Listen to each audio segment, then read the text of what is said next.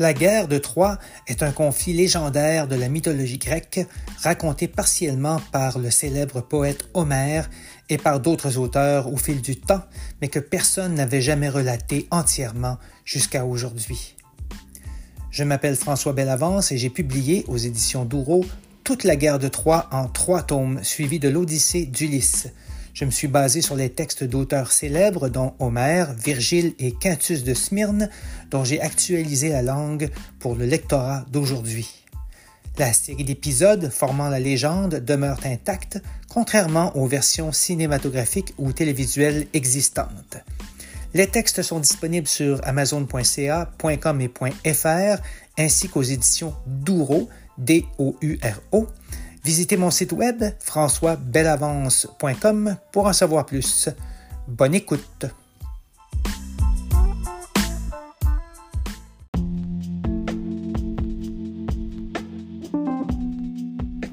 Bienvenue au 28e épisode de la guerre de Troie et de l'Odyssée actualisée. Cet épisode couvre le champ 49 de la série de quatre tomes publiés aux éditions Douro est disponible sur leur site ainsi que sur Amazon en version papier et Kindle. Une seule note avant de commencer.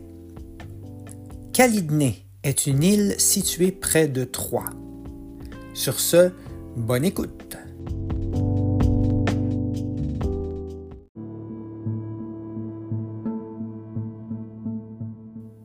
Les conseils de Calcas. Le champ de bataille est paisible ce matin. Les vautours tournent et l'observent de haut. Les Troyens s'attendent à un autre assaut, mais rien ne se passe, rien. Près des croiseurs, Calcas, devin et sorcier réunit l'assemblée des Grecs épuisés. Il décode le vol des oiseaux et les astres et doit prévenir un désastre. Il nous faut une ruse, un autre moyen. Combattre au pied des murs ne sert à rien. Souvent, les prédateurs usent de tactiques plus efficaces que la force physique. Les hommes se regardent indécis. Au bout d'un long silence, Ulysse dit Voici à quoi je pense depuis un moment. L'occasion s'y prête dorénavant. Il faut construire un cheval de bois creux dans lequel nous nous dissimulerons. Il capte ainsi toute leur attention, puis leur expose son plan ingénieux. Ses compagnons acceptent et le louent. Calcas l'approuve et l'admire surtout. Mes amis, ne cherchez pas plus loin. Les signes des dieux sont là, j'en suis certain.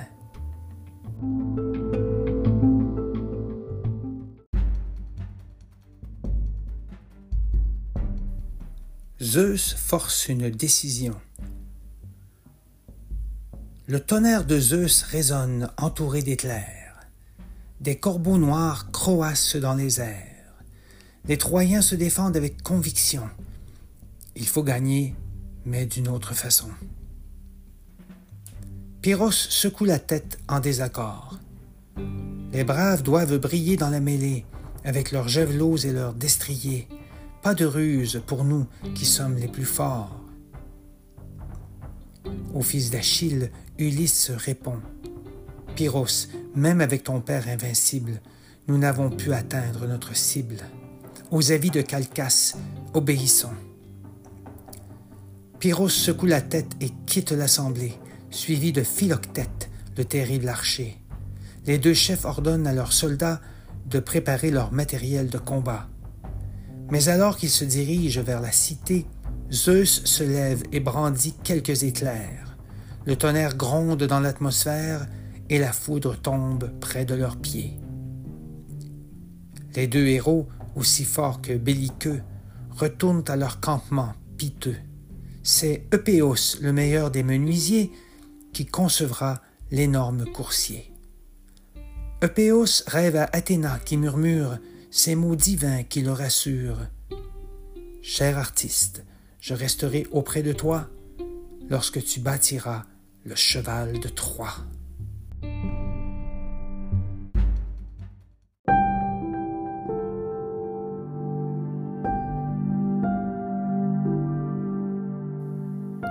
Construction du cheval.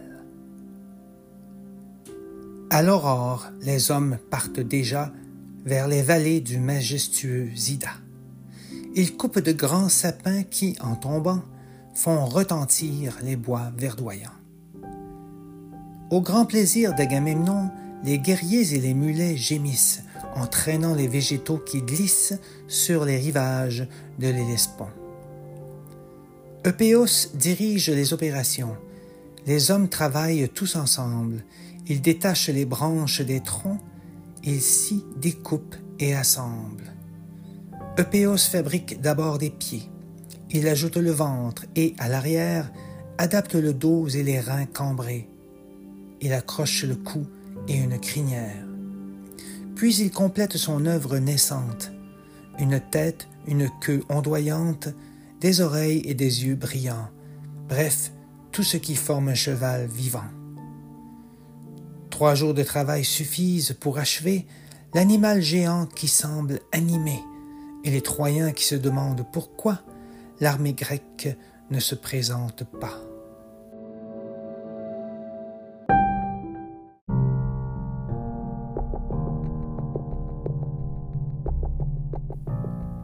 L'escarmouche. Zeus s'éloigne alors des autres dieux. Il part aux sources de l'océan profond. Quand il disparaît de leur champ de vision, une guerre latente éclate entre eux. Le feu de la violence s'allume dans leurs esprits hostiles et divisés. Ils descendent, légers comme des plumes, de l'éther infini, pur et ensoleillé. Ils se posent près du xanthe ondulant, face à face, chacun selon son camp. Les uns veulent détruire le cheval trompeur, les autres anéantir les murs protecteurs. Arès et Athéna échangent des coups, les puissants immortels se mêlent, leurs armes dorées retentissent partout, le sol tremble et les eaux bêlent. Leurs cris de guerre s'entendent par-delà les mers, le ciel et tout le monde réel, sauf dans les régions qu'habitent les mortels, car pour eux cette escarmouche n'existe pas. Le joueur de foudre entend ce tumulte. Comme lancé par une catapulte, il rentre vite et assène au ciel bleuté des coups puissants et répétés. La foudre blanche se mêle au tonnerre, le feu embrase l'atmosphère. Les surhommes sont pris de panique dans cet univers cacophonique. Voilà que la déesse de la sagesse, Thémis, les rejoint et à eux tous s'adresse. Cessez à l'instant ce terrible combat, sinon Zeus vous anéantira. Contre vous, il se montrera sans pitié, il vous plongera sous la profonde terre et vous privera de toute lumière, et cela pour toute l'éternité. Les Olympiens font la paix comme si absolument rien ne s'était passé. Ulysse presse ses hommes de se glisser dans l'animal de bois qu'ils ont bâti. Pyrrhus y entre, suivi de Ménélas et des guerriers les plus tenaces. Puis, ils se taisent, cessent de bouger et attendent patiemment dans l'obscurité.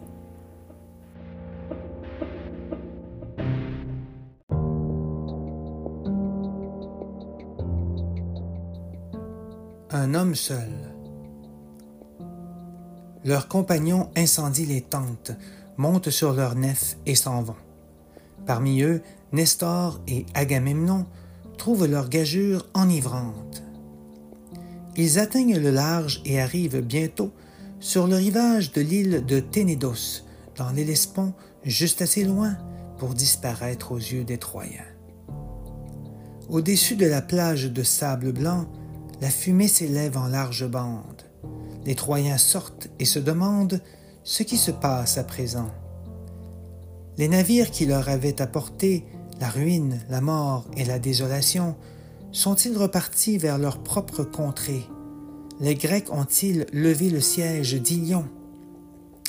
Ils courent au rivage et voient le cheval, œuvre superbe d'un menuisier génial. Assis tout près du destrier géant, un homme est assis là et attend. On lui demande où les nefs sont partis. Les rois achéens ont déguerpi. Ils retournent sur les îles qu'ils aiment tant pour retrouver leurs femmes et leurs enfants. Le prince aîné lui demande son nom. L'homme le regarde et répond Sinon. Déiphobe veut en savoir plus. Que fais-tu ici seul près de cette statue Je me suis enfui pour sauver ma vie. Aîné et Déiphobe sont sceptiques. Pour ton bien, il faut que tu t'expliques. Honteux, le grec baisse les yeux et les supplie. Laissez-moi, je n'ai tué aucun des vôtres. Je n'étais qu'un aide de camp, rien d'autre. La foule commence à s'impatienter. Il ajoute Il voulait m'immoler. Pourquoi? lui demande le fils d'Aphrodite. Cette œuvre, les Achéens l'ont construite en l'honneur d'Athéna qui prenait votre parti. Quant à moi, Ulysse voulait qu'on me sacrifie. Un Troyen le frappe du revers de la main. Pourquoi devrait-on t'écouter, sale menteur? Ulysse voulait amadouer les dieux marins et s'assurer d'un retour sans heurts. Déiphobe et Aîné trouvent ces mots suspects. Tout ça semble trop beau pour être vrai. Sinon, comprends ce qui va se passer. On le ligote, il commence à les supplier. J'ai compris ce qu'il voulait faire. J'ai couru jusqu'au cheval salutaire et me suis assis tremblant à ses pieds. Par respect pour la déesse, ils m'ont épargné. Aîné et Déiphobe sont dubitatifs. Ils laissent leurs hommes torturer le captif. On lui coupe le nez, il hurle qu'il dit vrai. On lui tranche les oreilles, il reste muet. On mutile son visage, il n'avoue rien.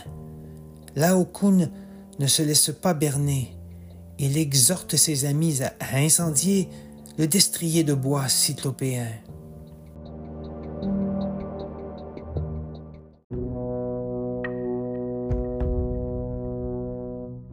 L'entrée du cheval de Troie.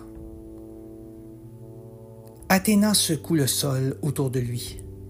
Soudain, une grande terreur envahit Laokoun qui se met à trembler le héros tente de résister. Mais son regard perçant se trouble, ses paupières s'alourdissent, il voit double, puis plus rien de ses yeux décolorés, baignés de sang, désorbités. Ses amis le regardent avec effroi. Les dieux ne leur laissent pas le choix. Ils traitent Sinon comme un invité et lui ouvrent les portes de la cité. Puis ils entourent de chaînes le coursier, dans le ventre duquel sont entassés leurs opposants grecs silencieux, éreintés, âpres et nerveux. Son concepteur a pensé à tout. Il le traîne car il a des roues sous ses quatre pieds robustes. Il le tire, écrase des arbustes et franchissent les cloisons les ayant nargués pendant toutes ces longues années. Et les citoyens saluent la machine qui les mènera ainsi à la ruine.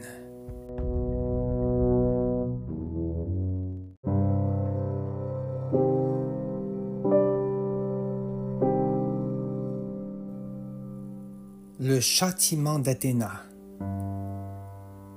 Il l'entoure de guirlandes de fleurs et lui couronne la tête de feuilles. Le peuple goûte enfin au pur bonheur après une décennie de deuil. Eris sourit en voyant approcher la fin de cette guerre de tranchées. Athéna aussi se réjouit du malheur des Troyens qu'elle a en horreur. Souffrant, Laokoun hurle à ses compères de jeter le cheval au feu dévorant. Ceux-ci ignorent ses prières tant ils craignent l'Olympe et ses habitants. Les deux enfants de Laokoun le consolent. Ils ne peuvent rien faire et s'en désolent. Même mal en point, leur père s'obstine. La déesse de la pensée fulmine. L'horreur émerge d'un antre obscur, la cruauté d'Athéna à l'état pur. Elle hèle les trois serpents de Calydnée qui accourent à son appel empressés. L'île tremble et la mer résonne sous leur poids. Les flots s'entr'ouvrent quand ils s'élancent Les baleines s'arrêtent, pleines d'effroi, et les nymphes hurlent leur répugnance. Les trois monstres aux longs crocs crochus traversent les cloisons impunément. Nul n'ose affronter ces sinistres serpents. Tous les Troyens s'enfuient dans la cohue. Athéna décide alors de paralyser les fils de Laocoon tendant les mains vers leur père qui n'y peut rien. Les reptiles ne font d'eux qu'une bouchée. Les monstres retournent à la mer infinie. Les Troyens croient enfin la guerre finie. Pourtant les signes sont bien là, annonçant l'annihilation de Troie. Dans leurs temples splendides et lumineux, des larmes coulent sur les statues des dieux. Les invincibles murailles chancellent, les astres quittent le vaste ciel, l'air s'emplit de gémissements, les tours se plaignent comme des êtres vivants, les oiseaux de nuit piaillent en cohorte, et les loups rugissent devant les portes. Malgré toutes ces sombres indications, les Troyens ne pensent qu'à festoyer. Seule Cassandre a gardé toute sa raison elle hurle dans les rues, Nous entrerons dans les ténèbres bientôt. La ville brûlera et sera saccagée. La mort nous tient tous dans son étau. Et que faites-vous? Vous vous réjouissez. Malheureux, ce cheval cache un piège. Les dieux nous lancent leur sortilège. Vous avez préparé votre dernier repas, mais c'est peine perdue. Vous ne m'écoutez pas. Elle tient un tison dans une main et dans l'autre une hache à deux tranchants. On l'intercepte vigoureusement pour lui enlever le feu et les reins. On l'insulte, on dit qu'elle délire, qu'elle est folle, qu'elle parle trop. Puis subitement on lui tourne le dos et on festoie, confiant en l'avenir. La pauvre Cassandre laisse tomber et s'éloigne de la foule imbécile. La jeune femme a le cœur brisé et pressent toujours la fin de sa ville.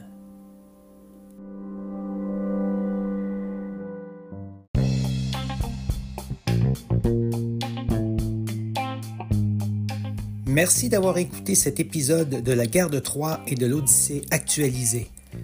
40 épisodes seront publiés en 40 jours ce qui vous permettra de les écouter à votre rythme sans attendre trop longtemps la conclusion de ce formidable cycle de légendes grecques. La guerre de Troie, suivie de l'Odyssée, actualisée pour vous. J'espère que vous aimerez.